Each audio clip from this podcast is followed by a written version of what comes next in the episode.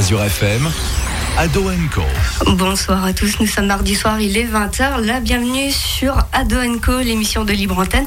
La dernière avant les vacances. Ce soir, nous recevrons Jonathan, Maël, deux jeunes qui ont participé à un atelier radio en appui avec la mission locale et la PJJ de Colmar. Nous recevrons également Evie Hop, mélodiste et parolière. Je vous propose d'effectuer maintenant une présentation de l'équipe. Jules nous parlera de sport. Eh bien, merci beaucoup Sabrina. Bonsoir à tous. Je suis très heureux, un peu déçu quand même parce que c'est la dernière, mais très heureux d'être avec vous, comme tous les mardis soirs sur euh, Adwenco avec euh, toute cette belle équipe qui est au complet. On a quelques petites surprises pour la dernière, vous verrez ça par après. Pour ma part, dans la Tout Sport, on va commencer par un débrief du Grand Prix de France de Formule 1 et on continuera bien sûr avec euh, ben, le grand événement actuel, c'est-à-dire ben, l'Euro 2020. Cléry nous présentera les infos insolites. Et oui, Sabrina, c'est mon grand retour. Mon projet de marche vers l'Espagne a été compromis, donc je suis de retour pour cette dernière émission de cette saison avec quatre infos insolites. Combien de degrés t'avais 37, 38, c'était des chaleurs étouffantes. Ok, d'accord. T'as encore des pieds ou t'es brûlé Pour l'instant, ça va, ça, ça reprend. Alexandre nous parlera d'une date, d'un événement. Oui, alors vu que l'on fête, euh, enfin, on est dans l'année du bicentenaire de la mort de Napoléon, ben, je vais vous parler de Napoléon. Napoléon Bonaparte.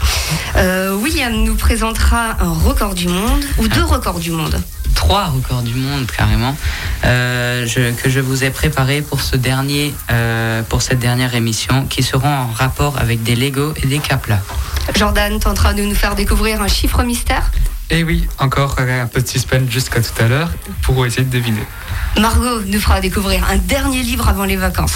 Donc, bonjour Sabrina et donc bonjour à tous. Donc oui, je vais vous présenter une duologie. Donc c'est une série vraiment que j'ai beaucoup aimée. Donc Everless. Est-ce qu'on pourra l'emmener au bord de la plage?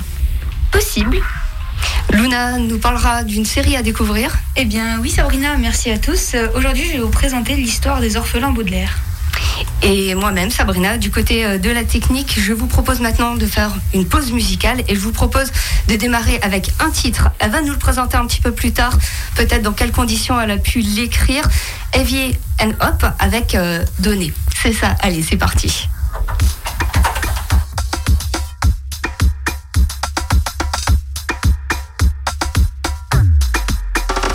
Je te regarde pas, allez juge-moi, je te calcule pas, critique-moi, je suis pas désolée, je suis pas désolée, je suis pas comme vous, je parle pas comme vous, moi, je ne vois pas, je ne dis pas, j'entends pas le mal, toi, tu ne vois pas, tu ne dis pas, t'entends pas le mal,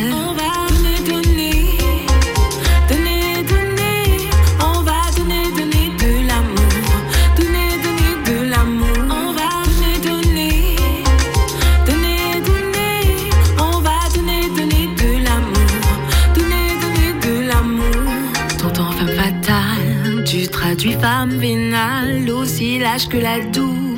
Continue et nie tout, comme Atari. Je danse mes envies, agent secret de l'amour, agent secret pour toujours. Moi, je ne vois pas, je ne dis pas, j'entends pas le mal. Toi, tu ne vois pas, tu ne dis pas, t'entends pas le mal.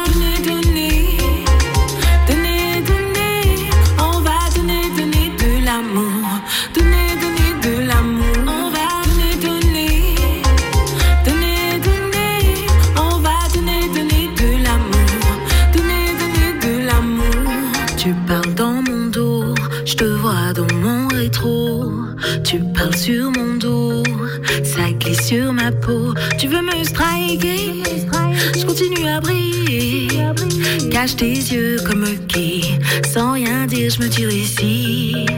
Pas de celles qui fument, pas de celles qui boivent, pas de celles qui couchent, pas de celles qui se. Pourtant, toi, tu parles sur moi. L'histoire écrite par les gagnants.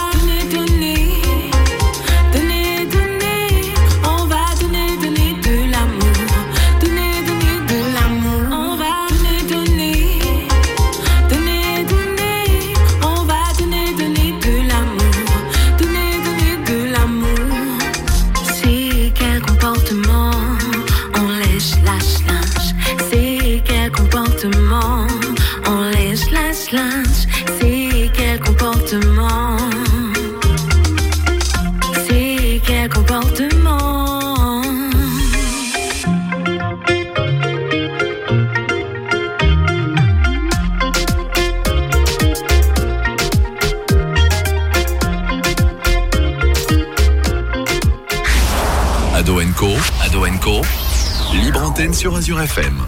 Vous êtes de retour sur Azure FM à Doenco comme tous les mardis soirs de 20h à 21h. On vient tout juste de s'écouter Donner de Evian Hope qui est notre invité. On aura quelques questions à lui poser, mais ça c'est juste après. Et ben pour ma part, comme je vous le disais, c'est la du sport. Et ben on va débrief le Grand Prix de France. Et ben tout ça c'est tout de suite euh, générique.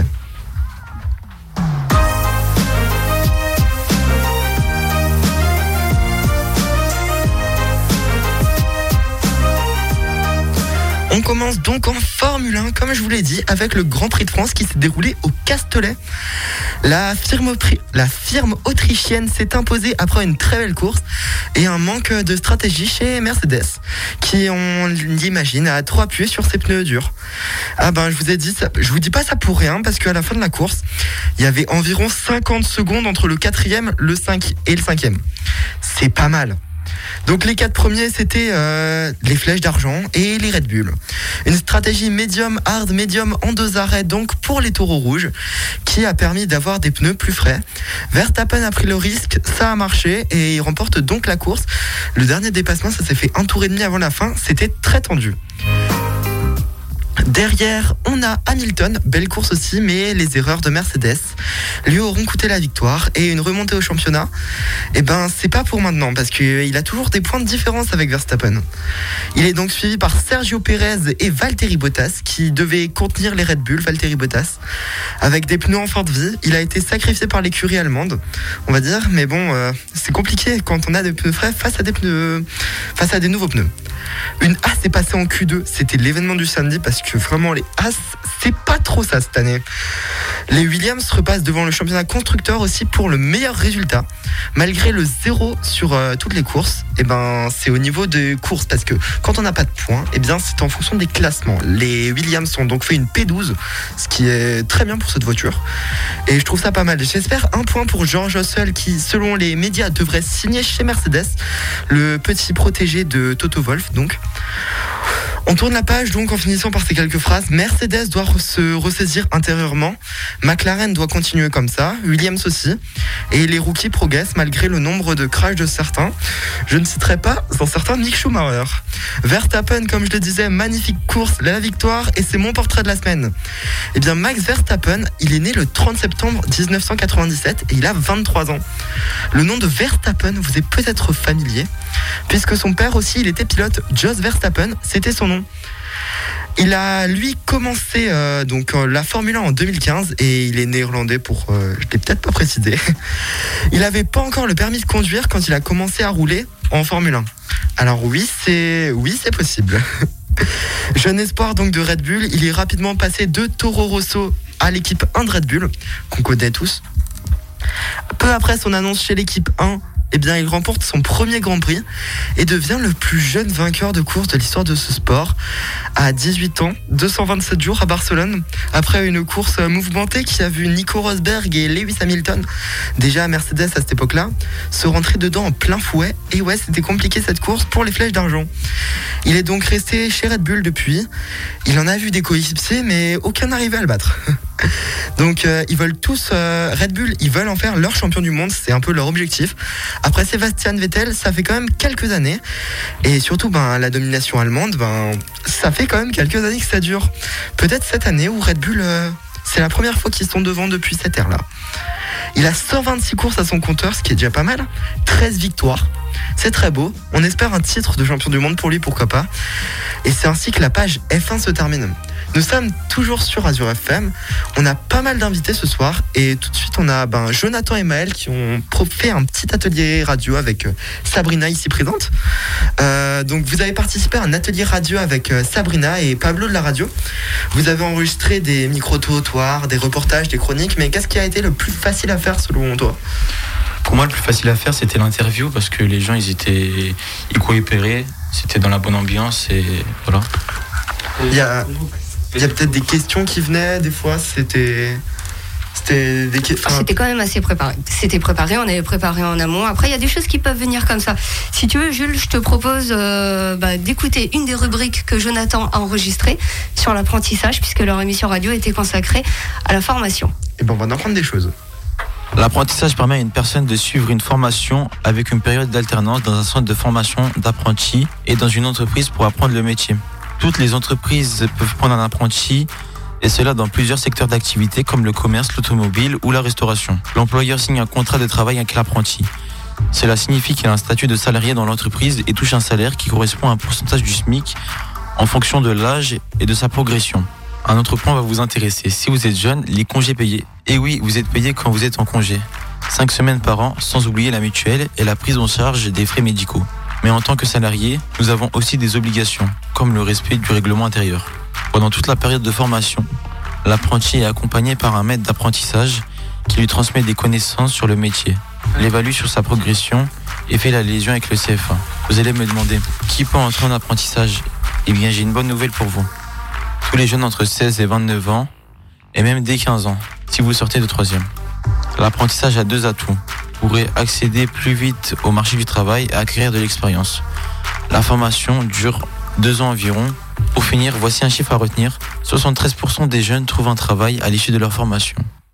Eh ben, franchement, c'était assez intéressant pour euh, des besoins euh, ben, pour le futur. Jordan, il me semble que tu avais quelques questions à poser, on sait jamais. Pour les gens, ça peut intéresser. Oui, comme toi avant, tu demandais ce qui était le plus facile à faire, mais du coup, qu'est-ce qui a été le plus difficile à faire dans ce projet? Pour moi, le plus difficile à faire, c'était le montage. Parce qu'il faut être euh, précis, minutieux. Et je suis pas trop à l'aise avec le logiciel. Quoi. Pour l'avoir déjà fait, je confirme, c'est vrai, il faut avoir le niveau quand même. hein. Margot. Margot. Euh, donc, euh, pourquoi vous avez participé à ce projet? Donc, c'était quoi vos, vos attentes? Je suis inscrit à la mission locale de Colmar. On m'a proposé ce projet. Au début, j'étais pas trop partant, mais euh, en réfléchissant, j'ai ensuite accepté. Je m'attendais plutôt à faire des boulots de stagiaire, entre guillemets, aller chercher le café et à imprimer des papiers.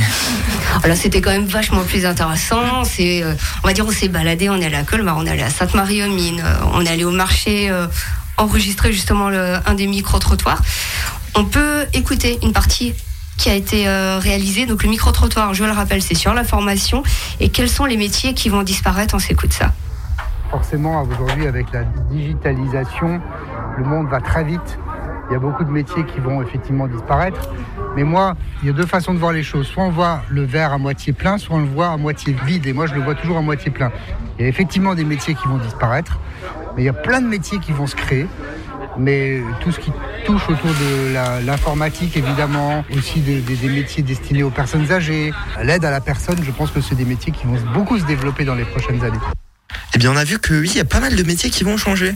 Euh, merci. Euh, Est-ce que tu aurais un petit, un petit message à faire passer avant, euh, bah, avant qu'on continue l'émission écoute? En tout cas, un grand merci à Sabrina de Asgir FM, à Léon de la PJJ, à la mission locale de Colmar d'avoir préparé ce projet. Eh bien, merci beaucoup. Eh ben, ça a été un vrai plaisir aussi de travailler avec toi, Jonathan. Merci beaucoup donc euh, d'être passé sur notre plateau. On a aussi une deuxième invitée qui, bon, on a quelques questions à lui poser après, mais tout de suite on va s'écouter donc une de ses musiques, euh, Danse la vie et Vienne c'est tout de suite sur Azure FM.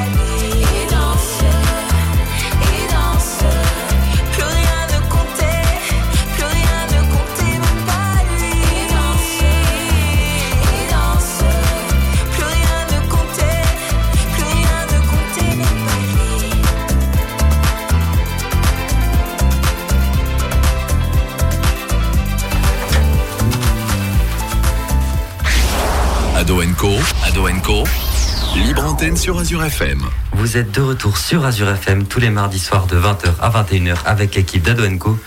On vient de s'écouter Danse la vie de Avienop, mais tout de suite 20h18, c'est l'heure de la littérature jeunesse de Margot. Merci Cléry. Donc je vais vous présenter une duologie, c'est-à-dire une série en deux tomes, du nom d'Everless. En anglais, pour ceux qui ne connaissent pas, euh, le mot Everless signifie toujours moins, et le deuxième tome, qui s'appelle Evermore, ça signifie toujours plus. Enfin, c'est vraiment. euh, voilà. On peut comprendre pourquoi ces titres dans le résumé, mais enfin, personnellement, je les aurais appelés autrement. C'est pas, pas fou les titres. Euh, cette duologie a été écrite par Sarah Holland, une actrice et chanteuse anglaise, et a été publiée le 27 décembre 2017. Ce livre est assez récent donc. Il est paru aux éditions Hachette Jeunesse et je sais pas ce qui se passe en ce moment, mais il est encore disponible à la médiathèque de Célesta. Deux fois d'affilée, ça me fait quelque chose. Mais c'est une très bonne nouvelle, ça. Mais oui. Enfin bref, voici un résumé. Sampera est un royaume dans lequel tout se paye en fer de sang. C'est un métal précieux fait à partir du temps de vie contenu dans le sang. C'est un peu compliqué. Les gens les plus pauvres euh, vont alors chez l'extracteur de temps, où, où l'on les saigne et où on crée des fers de sang qui leur permettent de gagner leur vie. Même s'ils perdent quelques années. Enfin, vraiment, j'avoue, c'est vraiment très compliqué. Euh, ainsi, les nobles, euh, les nobles perdent, euh, prennent ces fers de sang, les mettent dans leur thé et augmentent ainsi leur temps de vie. Donc, Julie vit seule avec son père qui, à cause des saignées, n'a plus beaucoup de temps à vivre. Comme la saignée des mineurs est dangereuse et instable et qu'elle veut sauver son père, Julie se fait engager comme domestique à Everless, la résidence des Gerling, une, famille les plus- une des familles les plus puissantes de Sempera. Or, elle faisait ce que son père lui avait formellement interdit depuis qu'ils avaient fui Everless, suite à un accident dix ans plus tôt. Ne jamais s'approcher du château, et encore moins de la reine. Mais Julie ne savait pas dans quel guépier elle mettait les pieds. Voici donc, comme à mon habitude, quelques citations de cette surprenante duologie. Mon besoin de découvrir la vérité s'embrase en moi, plus ardent que jamais. Je sais qu'on peut éprouver à la fois de la joie et du chagrin. Il est possible de regarder vers l'horizon tout en regrettant ce qu'on a perdu. L'esprit s'évapore des veines en même temps que les années. Tu ne sais pas ce que c'est d'avoir le cœur brisé. Pour ça, il faut que la personne que tu aimes le plus au monde meure dans tes bras. Pourquoi amasser du temps alors que chaque jour est un calvaire répété, le même que la, euh, le même que la veille et le même que le lendemain Ce qui compte, c'est qu'avec un peu de chance et de persévérance, on peut tout découvrir. Je me dis cependant qu'avec un peu de chance, personne ne fera attention à moi. J'essaye de ne pas penser au fait que jusqu'à présent, la chance n'a jamais été de mon côté. J'ai eu un peu de mal lorsque j'ai commencé à lire Everless. Je trouvais bateau et pas très original. Mais dès les premiers chapitres, il y a eu une révélation et ça m'a juste intriguée. C'était foutu, je pouvais plus lâcher le livre. Et puis les révélations s'enchaînaient avant de finir vers l'apogée. Après l'avoir fini, je tremblais de partout, j'avais besoin de savoir la suite. Bon, je l'ai pas encore lu, mais je compte la lire cet été. Sérieusement, c'est vite devenu un coup de cœur pour moi. Je trouve que la particularité du sang est bien poussée, bien exploitée. Et puis, il y a tous ces mystères et le danger qui nous attend à chaque couloir d'Everless. Pour moi, c'est une duologie à connaître. Et je vous invite donc naturellement à la lire.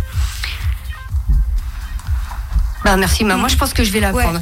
Ça reste Ouais. toujours dans le même rythme et le même thème de tous les livres que tu nous proposes. Euh, J'essaie de, je vais essayer de varier un petit peu pour la prochaine fois, mais sérieusement, celle-là, elle, elle est à connaître.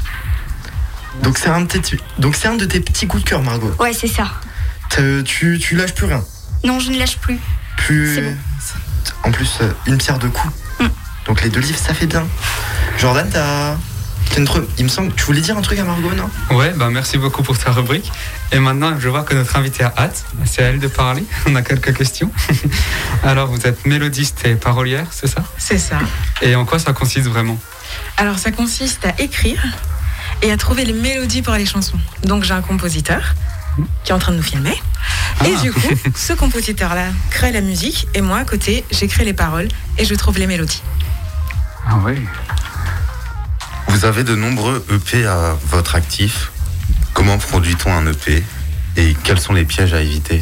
Alors, pour produire un EP, on prend du temps, on prend beaucoup de patience. L'année dernière, on avait beaucoup de temps. Beaucoup de temps. voilà. Et justement, l'année dernière, ça nous a donné beaucoup de temps. Donc, du coup, on a écrit complètement un album complet. Donc, les EP, normalement, c'est 4 à 5 chansons. Mais là, on a un album de 22 titres. Mais euh, après, les pièges à éviter, c'est surtout de répéter les mêmes choses. C'est vraiment, voilà, ça, c'est vraiment quelque chose à éviter. Alors, euh, il me semble que vous avez commencé à écrire à 12 ans. Comment on fait pour écrire dès un si jeune âge? Aïe. Alors j'ai commencé à écrire à 12 ans. Alors on va dire c'est une bonne et une mauvaise chose. J'ai commencé à écrire à 12 ans parce que j'ai vécu des choses pas très faciles en étant jeune.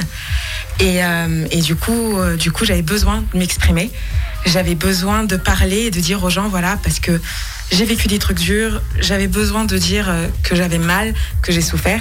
Et du coup, bah, à 12 ans, j'ai commencé à écrire des poèmes. Et euh, très vite, les gens m'ont dit, mais en fait, tu chantes très très bien. Je leur ai dit merci. Et j'ai commencé en fait à écrire. Euh, quels sont tes modèles et quelles sont tes inspirations? Ah là là, alors modèle Jean-Jacques Goldman. C'est parfait. Tout ce qu'il écrit me touche au plus haut point, donc Jean-Jacques Goldman. Et mes inspirations, euh, c'est Beyoncé. Écoutez Beyoncé. En même temps, qu'est-ce qu'on peut faire face à Beyoncé? C'est juste la queen. voilà, C'est pas pour rien qu'on dit Queen Bee, j'ai envie de dire. c'est exactement Au ça. final. Moi, j'avais une dernière question. Est-ce qu'il y avait une chanson que vous écoutez beaucoup en ce moment? Alors en ce moment, j'écoute une chanson de Vianney, donc c'est la dernière. Et euh, je sais plus comment elle s'appelle. Beau mais, Papa. euh, non, l'autre, l'autre Pour qui de vient vrai. de sortir. Pour de vrai, voilà. C'est une belle déclaration d'amour. Eh Ben écoutez, si vous voulez, eh ben, on pourra s'écouter ça juste après, un peu plus tard dans l'émission, on verra. Parfait. On peut se l'écouter si tu Même veux. maintenant, si tu veux, eh ben écoute, on, on revient juste après ça. Et on revient après. J'étais pas le même vendredi. T'avais pas non plus croisé ma vie. J'étais pas pareil à gueuler sous la pluie. Je t'ai attendu, vois-tu, et depuis. C'est pas demain la veille que je maudirai le réveil et réveille-moi si je ne m'émerveille pas devant la vie que l'on a, tant qu'on vit tous les deux. Pas demain la veille que je maudirai le soleil, car le soleil c'est toi, et moi solennel pour une fois. Mhm. Je ris pas. On peut voir le monde en tout petit, ou s'aimer toute la vie. Je ris pas.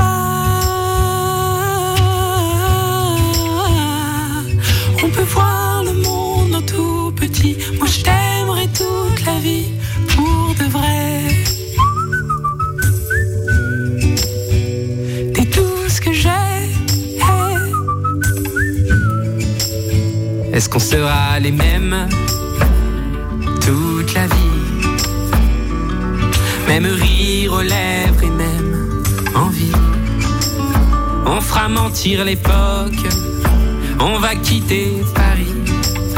Puis je te chanterai en cloche en attendant le petit.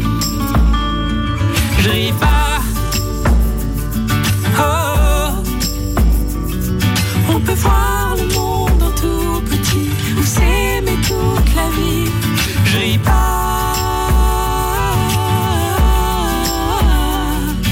Peut voir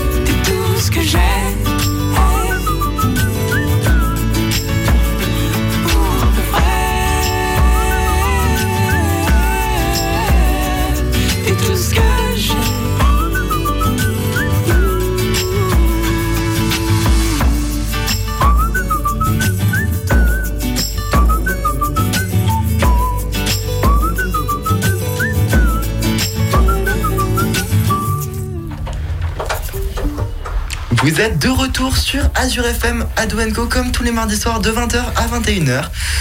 C'est une des dernières fois que je dis ça de l'année, ça fait bizarre parce que c'est une des dernières de la saison. Et qui dit dernière, et ben on a une petite surprise pour vous, et ben ouais, Cléry il est de retour et les infos insolites, et ben c'est tout de suite Cléry, écoute. Merci Jules. Et oui, les infos insolites sont de retour. Vous le savez, je vais vous faire voyager. Et nous commencerons notre périple en Australie où les autorités ont commencé à déplacer des centaines de détenus du centre correctionnel de Wellington le temps de réparer certains dégâts. En effet, le plafond et des câbles ont été abîmés voire sectionnés. Le coupable de ces désagréments n'est autre qu'une invasion de souris. Les services correctionnels ont, affi- ont affirmé que la santé, la sécurité et le bien-être du personnel et des détenus sont leur priorité absolue. Il est donc important d'agir au plus vite afin de réaliser les travaux de remise en état. Jusqu'à 420 détenus et 200 membres du personnel seront transférés dans d'autres établissements d'ici la fin du mois de juin. L'Est de l'Australie est depuis quelques mois victime d'une invasion de souris qui s'attaque aux habitations et dévore les récoltes. Il s'agit de la dernière catastrophe à frapper les fermiers australiens après plusieurs années de sécheresse, des mois de feu et des forêts dévastateurs à la fin 2019. La légende raconte que c'est Mickey qui était en prison, qui voulait chercher un moyen de s'évader. Bon, ça n'a pas marché. Désolé pour toi, Mickey. Mickey a réuni une armée. Il n'y avait pas déjà les castors qui avaient mangé les câbles de fibre Oui, qui avait coupé la fibre optique pour la ramener dans leur tanière. Cette fois-ci, c'est les souris qui ont libéré leurs copains. Les enfants insolites animales, écoute. Effectivement. Nous continuons notre voyage à Los Angeles à l'occasion de l'E3 2021, qui est un salon consacré uniquement aux jeux vidéo. Vous le savez sûrement, Microsoft a lancé il y a quelques mois la Xbox Series X, qui est la console de Microsoft de la nouvelle génération, telle que la PS5 chez Sony. Quand la console est sortie, de nombreux internautes se moquaient de son apparence, remarquant qu'elle ressemblait fortement à un frigo. Tant de mèmes et de blagues ont été faites à ce sujet, Xbox s'est prise au jeu. Plus tard, Xbox s'est opposé à la marque de bonbons Skittles dans l'élection du meilleur compte de marque sur Twitter. Microsoft a alors promis que s'il remportait ce titre, il produirait un mini frigo Xbox Series X. Chose promise, chose due.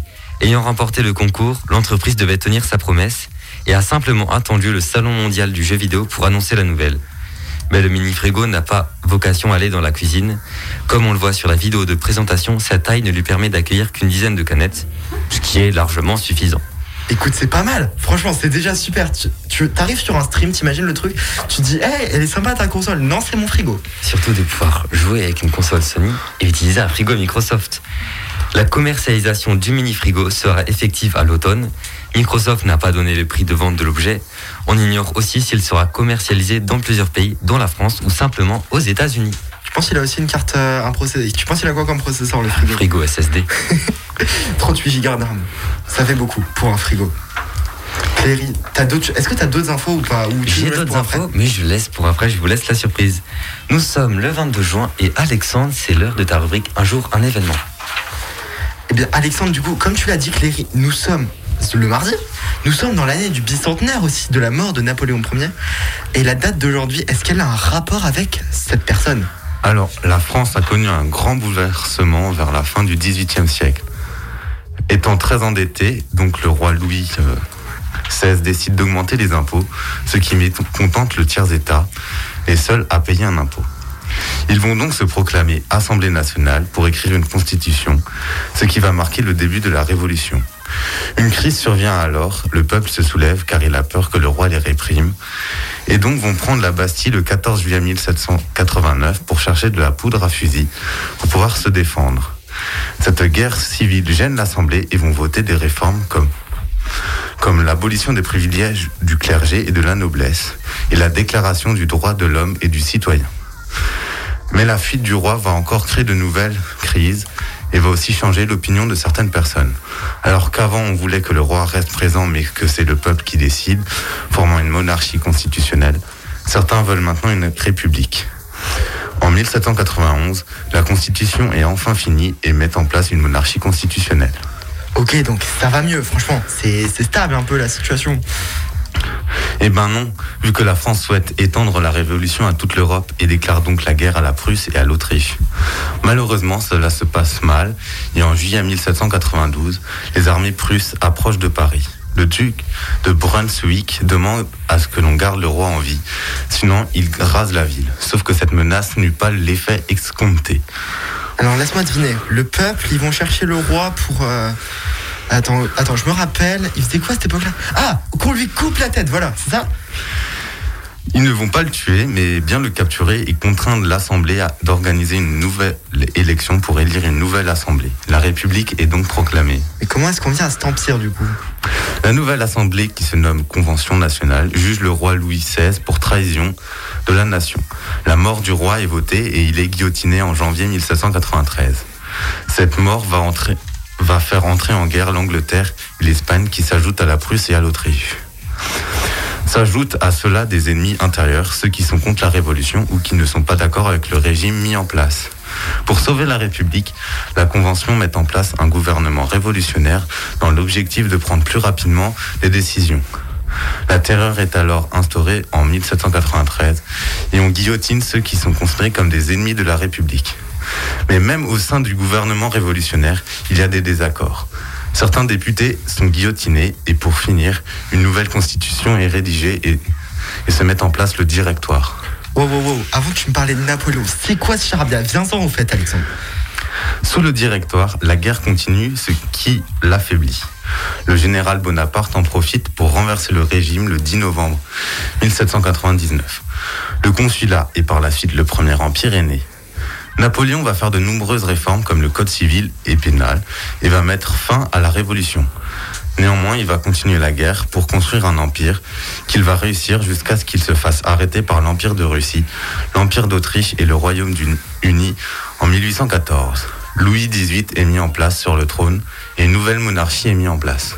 Alors déjà, tous les pays qui veulent, euh, qui veulent notre peau, on dirait comme le foot, on dirait à l'euro, parce que toutes les équipes veulent battre la France, y compris la Belgique. Bisous les Belges, on vous aime. Mais du coup, oui, tout ça pour ça. Mais donc on est le 22 juin, Alexandre. Pourquoi On est le 22 juin. Ta rubrique, c'est un jour, un événement.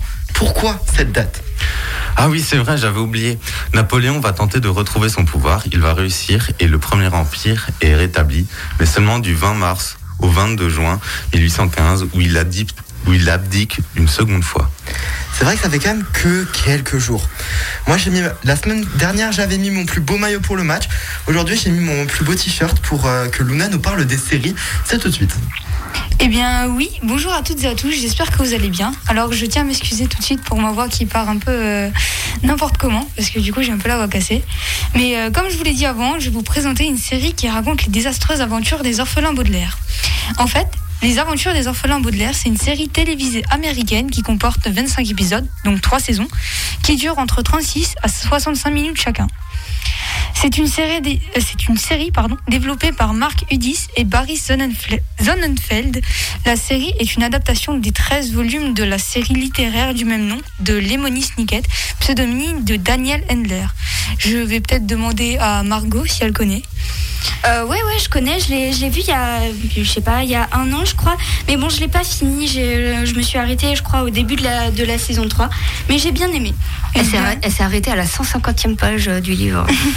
Bah, il y a 13 volumes, donc euh, j'espère que tu vas pas tout lire. Enfin, si, j'espère que tu vas tout lire, mais peut-être pas en un coup, parce que ça Mhm. fait un peu long.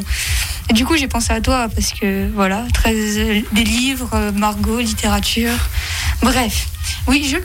Moi, si tu veux tout savoir, elle est dans ma liste. Mais euh, je l'ai pas encore vue. Faut que je la voie, c'est dans ma liste. D'abord, faut que je finisse Lupin la saison 2 parce que pour l'instant, c'est trop bien. Je suis à l'épisode 3. Me spoilez pas, s'il vous plaît, merci. On a un grand fan ici. Euh, du coup, l'auteur participe d'ailleurs à cette adaptation en tant que producteur et scénariste. Donc euh, c'est une idée un peu cool. Euh, donc tout au long de sa diffusion, la série a été reçue chaleureusement par la critique, notamment en concernant sa réalisation et sa direction artistique, lui permettant d'obtenir de multiples récompenses et de nominations dans plusieurs cérémonies repu- réputées. Pardon. Je crois que je vous en ai assez dit pour l'instant. Je vais donc vous lire le synopsis de la série. La série décrit les malheurs de trois enfants, Violette, Klaus et Pruny, après l'incendie qui a coûté la vie de leurs parents. Si leur persévérance leur permet régulièrement d'échapper aux manigances du comte Olaf, personnage machiavélique prêt à tout pour s'emparer de leur fortune, leurs talents respectifs ne, ré- ne ré- réussissent pas à les sortir de la série de, la série de catastrophes en tout genre. Dans le synopsis, on vous présente beaucoup de personnages, mais comme vous connaissez pas la série, je, vous- ai fait un peu comme des cartes d'identité pour chaque personnage principal. Euh, il y en a quatre. Pour commencer, on a Violette Baudelaire. Aînée du trio Baudelaire, 14 ans, droitière, Violette est très douée pour inventer des objets ingénieux avec tout ce qu'elle peut trouver. Pour réfléchir, l'aînée s'attache les cheveux avec un ruban afin de ne pas avoir les cheveux dans le visage comme le faisait sa mère. Elle adore faire des ricochets. Elle souffre d'une allergie au bonbon à la menthe qui se traduit par une, cri- une crise d'urticaire violente et instantanée. Elle aurait hérité de cette allergie de ses deux parents. La couleur qu'elle déteste le plus est le rose vif. Elle aime profondément son frère et sa sœur et fait tout pour les protéger, parfois au péril de sa propre vie. Puis on a Klaus, euh, Klaus Baudelaire, l'unique garçon du trio, 12 ans et des poussières. Porte des lunettes rondes. Klaus adore lire et surtout apprendre. Il est très intelligent et retient tout ce qu'il lit. Comme ses sœurs, Klaus souffre d'une allergie aux bonbons à la menthe qui se traduit par un gonflement instantané de sa langue, ce qui gêne son élocution. Il aurait, hérité cette allergie de ses deux parents, comme sa sœur Violette. Euh, la couleur qu'il déteste le plus, c'est le rose bonbon. Comparé à, à sa sœur Violette, Klaus est un peu moins courageux, panique plus vite et se plaint beaucoup plus facilement. On apprend par la suite qu'à la naissance de sa sœur Pruny, Klaus l'a détestait, mais quand elle eut six semaines, euh, Klaus et elle s'entendaient à merveille. Mais euh, du coup, je vous ai parlé de Pruny Baudelaire. C'est la Benjamine. Elle adore mordre tout ce qui se présente. Pruny a quatre belles dents, aussi tranchantes que de l'acier. Comme Pruny ne sait pas parler, elle s'exprime dans un langage anormal que seule sa sœur et son frère que les seuls sa sœur et son frère peuvent comprendre. Pruny n'aime pas mordre les choses molles. Dans le dixième tome, elle se découvre une passion pour la cuisine, passion qu'elle développe- développera dans les quatre derniers tomes. Sa première création est la pointe de cannelle dans le chocolat. Pruny est allergique aux bonbons à la menthe, comme sa sœur et son frère, et, en ayant les mêmes symptômes. Euh, du coup, euh, et pour finir, il y a le, le comte Olaf. Euh, le comte Olaf est le nouveau tuteur légal des orphelins. Il est méchant, vil, insensible, incendiaire, usurpateur et menteur. Il a un œil tatoué sur sa cheville gauche. Il est très grand, très maigre et son, co- son costume est tout gris comme un rat. Euh, son menton n'est pas rasé. Il a un monosourcil. Il est le directeur d'une troupe de théâtre qui comporte un chauve au, nez interminable, deux femmes au visage si poudré que blanc euh, qu'on les prendrait pour des fantômes, un grand diable au bras, au bras très long et, euh, Euh, Et on invite tous les auditeurs à lire les 12 tomes. Bien sûr. Et voilà. Donc, euh, mon avis, euh, c'est que cette série est vraiment très intéressante, que c'était vraiment une très belle adaptation.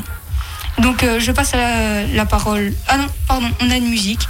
Du coup, euh, On va s'écouter Evian Hop. Elle nous parlera un petit peu plus tard de ce titre très frais et ça va certainement refroidir les studios. C'est parti.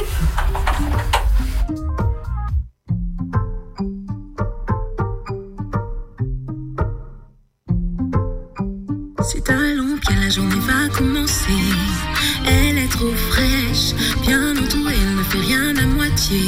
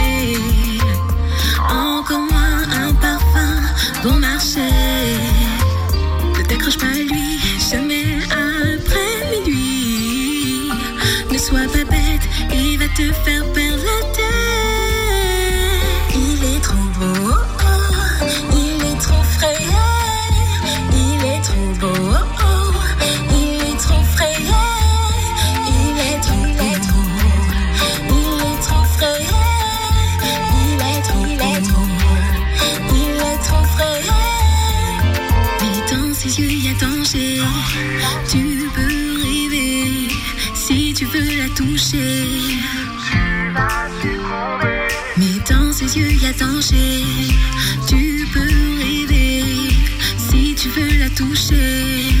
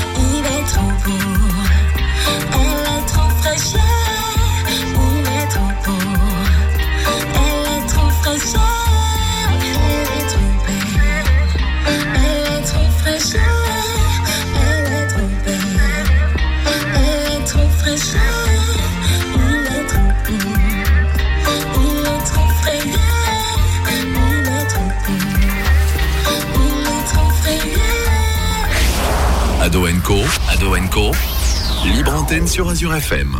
Vous êtes de retour sur Azure FM Ado Co tous les mardis soirs de 20h à 21h. C'est malheureusement la dernière. C'est mon dernier Ado Sport débrief de l'Euro. Et ben vous en aurez un à la rentrée. On verra si on a gagné. J'espère. Et du coup, ben comme je parlais de l'Euro, et ben là tout sport section Euro, c'est tout de suite, c'est maintenant générique.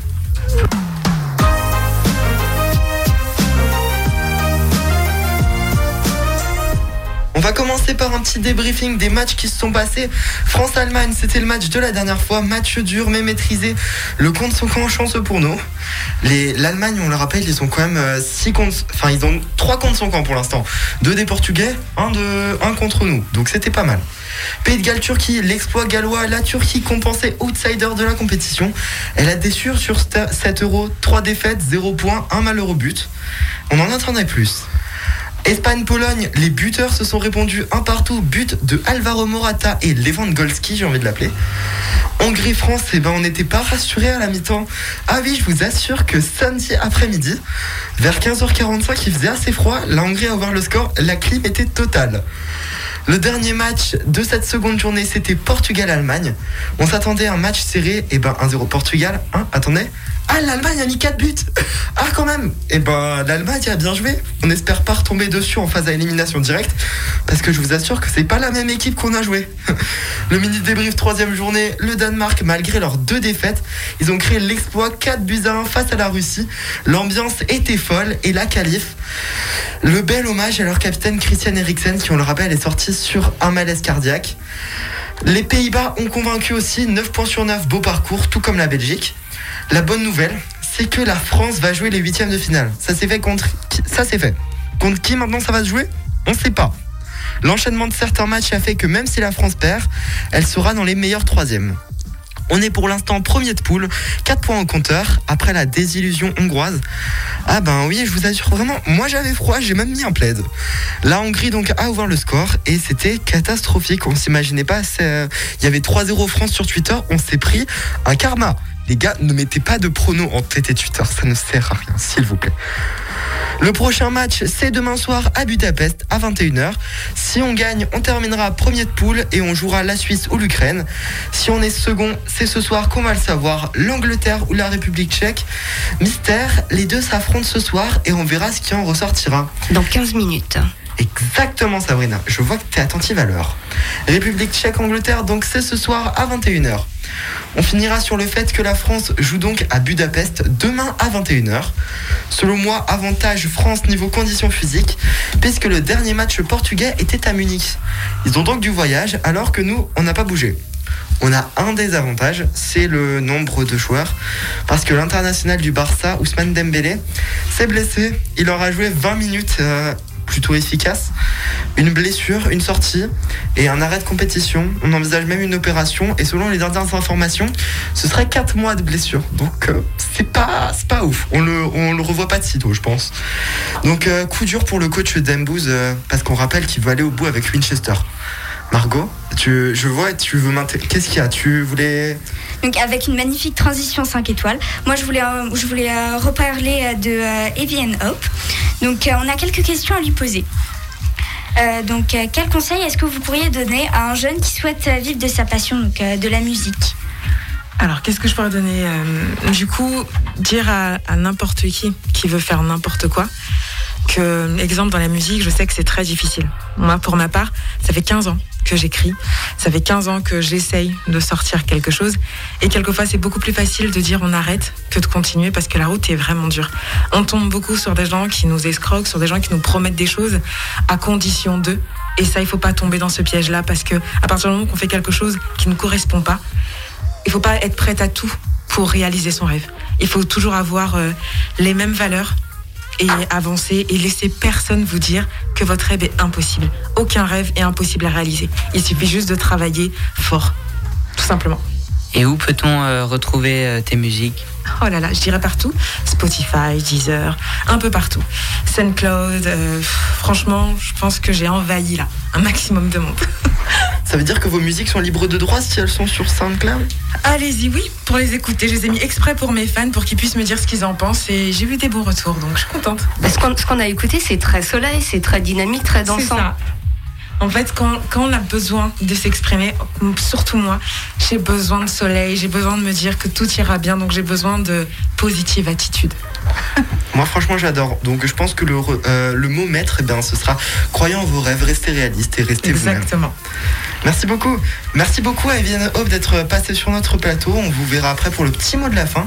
Euh, Jordan, euh, il, est, il est chaud bouillant là. Il veut nous faire deviner euh, ses petits chiffres. Et ouais, le suspense a assez duré aussi pour vous. Alors on va commencer gros avec 2,2 milliards. Mon QI Il est bien élevé là.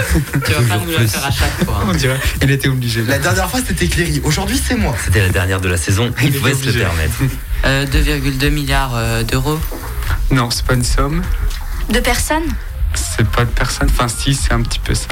De personnes qui ont commenté 3-0 France ont tué tes Twitter face à la Hongrie. On adore. Ça ferait énorme. Ça, je vais vous donner tout de suite un indice, vous allez jamais trouver.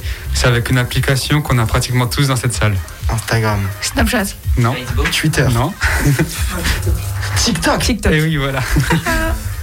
Alors, Bravo. d'autres idées grâce à ça Il y a eu Bravo, vous invitez. 2,2 milliards de TikTok depuis le début de la création de l'application. Non. Yes, fallait tomber. C'est le nombre d'utilisateurs. Non plus. Le nombre de téléchargements Non. Nombre de vues sur une vidéo. Ouais, c'est ça. C'est le premier coup pour l'invité. C'est une des premières fois que l'invité trouve la réponse vrai. avant nous. Invité 1, Adoenco 0. Alors là, nous a mis sur la touche. C'est le record d'une vue d'une vidéo TikTok du coup et qui a été faite par une chinoise. Donc c'est énorme quand même. Heureusement que c'est votre dernière émission avant les vacances. hein. Alors j'en ai un deuxième, il est pratiquement tout aussi gros et c'est 1 milliard. Mon cul C'est bon, j'ai une- Un milliard euh, de personnes Non. Zéro C'est en rapport avec l'invité du coup, ce thème-là. Un milliard d'écoutes de ces musiques. Non, je lui souhaite en tout cas, je lui souhaite, mais c'est pas ça. il y, a, il y a un milliard de musiques sur euh, une plateforme. Oh, t'y es pas loin, t'y es pas loin. Un milliard d'écoutes de Beyoncé, on en parlait juste avant d'ailleurs. Ce serait Non. parfait. Ouais, mais non. Donne-nous un indice. Alors c'est sur YouTube, du coup Un milliard de vues sur un clip. Non. Yes. Je crois que le Baby record d'ailleurs est de plus de 7 milliards. C'était sur les clips Baby Shark qui a dépassé il y a pas longtemps Despacito. C'est énorme. C'est le chaos total. là. Est-ce que t'as un autre euh, petit indice? Allez, C'est en heure. en heure. Un milliard de vues sur des clips musicaux sur YouTube. Non, Yes. je, je, je suis toujours à côté de la plaque. On va donner Ouais. notre logo chat. Vas-y. carrément. Alors c'est 1 milliard d'heures de musique sur YouTube. Donc en gros, si vous avez 1 milliard d'heures, vous pouvez écouter toutes les musiques de YouTube. C'est pas mal. Je sais même pas si ça dure toute la vie en vrai. 1 milliard d'heures de musique. Je pense. Je pense. C'est énorme.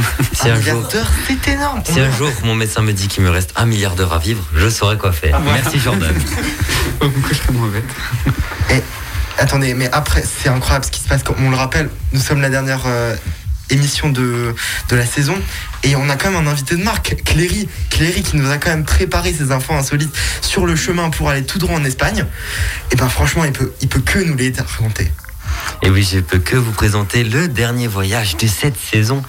Donc nous ne partons pas très loin, nous partons en Normandie, où une femme, en rejoignant sa voiture un matin, elle a eu la surprise de découvrir son véhicule complètement recouvert de post-it, ce qui est assez surprenant. Elle a expliqué avoir découvert un matin que le look de son véhicule avait étrangement changé. C'est une belle analyse. Rose, bleu, blanc et jaune, toutes les couleurs possibles de post-it avaient été utilisées sur la voiture.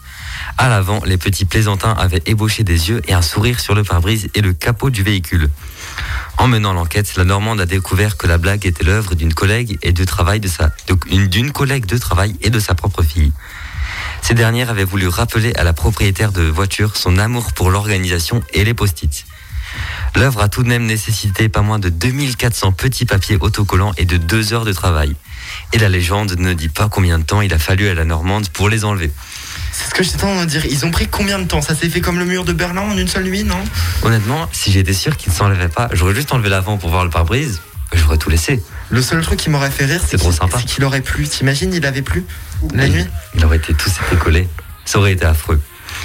Et nous finissons notre dernier voyage au Massachusetts où un pêcheur de homard a été brièvement avalé par une baleine à bosse avant d'être rejeté dans l'océan. Michael Packard a ensuite raconté cette expérience exceptionnelle aux médias locaux. Je plongeais pour chercher des homards quand une baleine à bosse a essayé de me manger. J'étais dans sa bouche fermée pendant 30 à 40 secondes avant qu'elle remonte à la surface et me recrache. J'ai des bleus partout mais aucun os cassé. Il se trouvait à environ 13 mètres de profondeur, ce qui n'est pas énorme, quand l'incident est survenu. J'ai senti cet énorme coup et tout est devenu noir. Il pensait d'abord avoir été mordu par un requin. Il a ensuite compris ce qu'il se passait, persuadé qu'il allait mourir. La baleine a ensuite fait irruption à la surface, a secoué la tête et a projeté le pêcheur en l'air qui a atterri dans l'eau. L'homme a été brièvement hospitalisé avant de pouvoir rentrer chez lui. On me dit dans l'oreillette qu'il a été appelé pour jouer Pinocchio le remake. Je sais pas vous, non ça... Dans la baleine, écoute, au moins on a le, on a le débris. Ça pourrait être une bonne idée. Et vous le savez, quand les, cétacés, quand les cétacés cherchent de la nourriture, ils foncent bouche ouverte et avalent les poissons et l'eau très rapidement, puis rejettent l'eau à travers leur fanon. C'est les petits trous au-dessus de leur tête. Leur bouche est assez large, mais leur gorge, est assez étroite. Il n'y a aucune chance qu'elles puissent avaler quelque chose de gros. Alors les fanons. Ah, les fanons, ce ne sont pas les trous au-dessus de leur tête, je me suis trompé. J'étais vu, c'est les vents, le truc au-dessus de leur Oui, tête. Les fanons, c'est leur, euh, c'est ce qui remplace. Oui, c'est je leur me suis trompé. Merci Alexandre. Professeur Alexandre. Hashtag Professeur Alexandre. Mais j'imagine pas la panique qu'il a dû avoir. Déjà, je frôle la crise cardiaque quand je touche une algue avec mon pied. Non mais ça c'est frère, c'est un truc mondial. Déjà c'est unique au monde. Et ce qui est unique au monde, c'est les records du monde. William, qu'est-ce qu'il y a comme record du monde? Alors, euh, mon premier record, c'est le record de la plus haute tour en Capla. Elle mesure 18 mètres 40 et a été fabriquée en deux jours avec 9834 planchettes en bois. Ce record a été établi le samedi 14 mai 2016 par le centre Capla de Lyon. Et pour avoir plus de chances de réussir, ils avaient même loué une salle d'escalade avec un plafond à 22 mètres du sol, ce qui leur a permis non seulement de grimper facilement à côté, mais en plus de, de pouvoir aller assez haut. Ils ont aussi dû réfléchir pour trouver la forme la plus solide, car ce n'est pas en faisant une tour toute droite qu'ils auraient pu aller si haut. Ils ont donc décidé que la forme serait la plus euh, que la forme d'une fusée serait la plus stable. Donc euh, avec un grand socle en bas, puis plus on monte, plus ça, plus ça se rédré- plus ça se rétrécit. Et donc, euh, si vous voulez voir la construction ou même le démontage qui est très marrant, je vous, je vous invite à aller voir la vidéo sur internet. J'espère qu'il n'y avait pas de gosse parce que moi, comme tout bon gosse quand j'étais petit, quand on faisait la tour, ah regardez, on va se battre, ouais. Ils jouaient à la molki avec les caplas. C'était magnifique. Ça c'était bien. Ils avaient, ils avaient tout sécurisé parce que pour euh, 18 mètres, si ça tombe. euh, Ça peut voilà. faire mal. Euh, le prochain record a été réalisé lors de l'émission Lego Master. Il s'agit du pont de 2 mètres en Lego le plus résistant. Ils ont réussi à mettre 500 kilos sur ce pont, ce qui est déjà énorme pour des Lego, je trouve. Mais il faut savoir que le pont ne s'est pas écroulé, c'est juste l'émission qui a décidé d'arrêter là pour des raisons de sécurité. Et dans la même émission, il y a eu un deuxième pont qui a aussi réussi à mettre 500 kilos. Et le seul problème avec ce record, c'est qu'il n'est pas officiel, car l'équipe du Guinness des records n'avait pas été appelée avant de commencer la construction et le test. Donc d'un point de vue officiel, le record est détenu par deux Américains qui avaient réussi à mettre 453,6 kilos sur leur pont. C'est moche. Voilà. Et moi je l'ai vu à la télé. Moi je l'ai vu quand c'était diffusé. J'ai pensé à toi, je me suis dit, tu l'as sûrement vu. Eh ben merci, bah, cette, euh, cette émission touche euh, quasiment à la fin. On va passer au coucou, aux dédicaces, aux bisous. On va laisser peut-être euh, l'honneur à notre invité Evie qui a fait de la route pour venir dans nos studios. En tout cas, l'album est très sympa. On le rappelle peut-être où est-ce qu'il est disponible? Sur Deezer, sur Spotify, un petit peu partout. Et euh, du coup, moi, j'ai pas de dédicace. Je voulais juste vous dire merci de m'avoir accueilli. Et j'étais vraiment très heureuse de participer à la mission avec vous.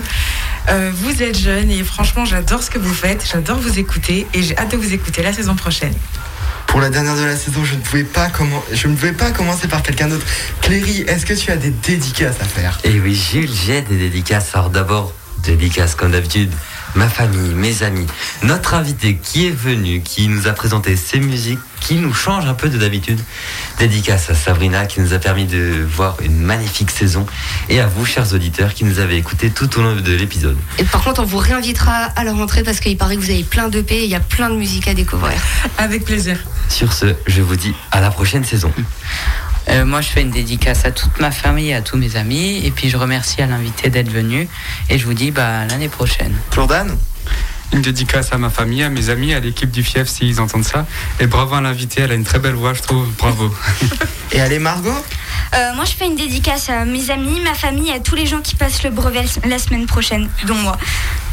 Allez, Luna Euh, une dédicace à ma famille, mes amis, tout ça, tout ça. Merci encore à notre invité, merci à Sabrina et pour la saison prochaine, à bientôt. Alors, on espère qu'au brevet, il y aura Napoléon. hein. Allez, Parce que là, on a appris plein de trucs aujourd'hui. hein. Professeur Alexandre, on te laisse Terminé. Alors, je crois pas que c'est au programme de troisième. Euh, mais je fais une dédicace à mes parents, à mon frère, et je remercie euh, nos invités qui ont fait le déplacement pour venir euh, répondre à nos questions. Aujourd'hui, on se prend des, des baffes de- d'Alexandre. Et bien moi pour terminer, eh bien merci à tous nos invités qui sont venus au cours de la saison.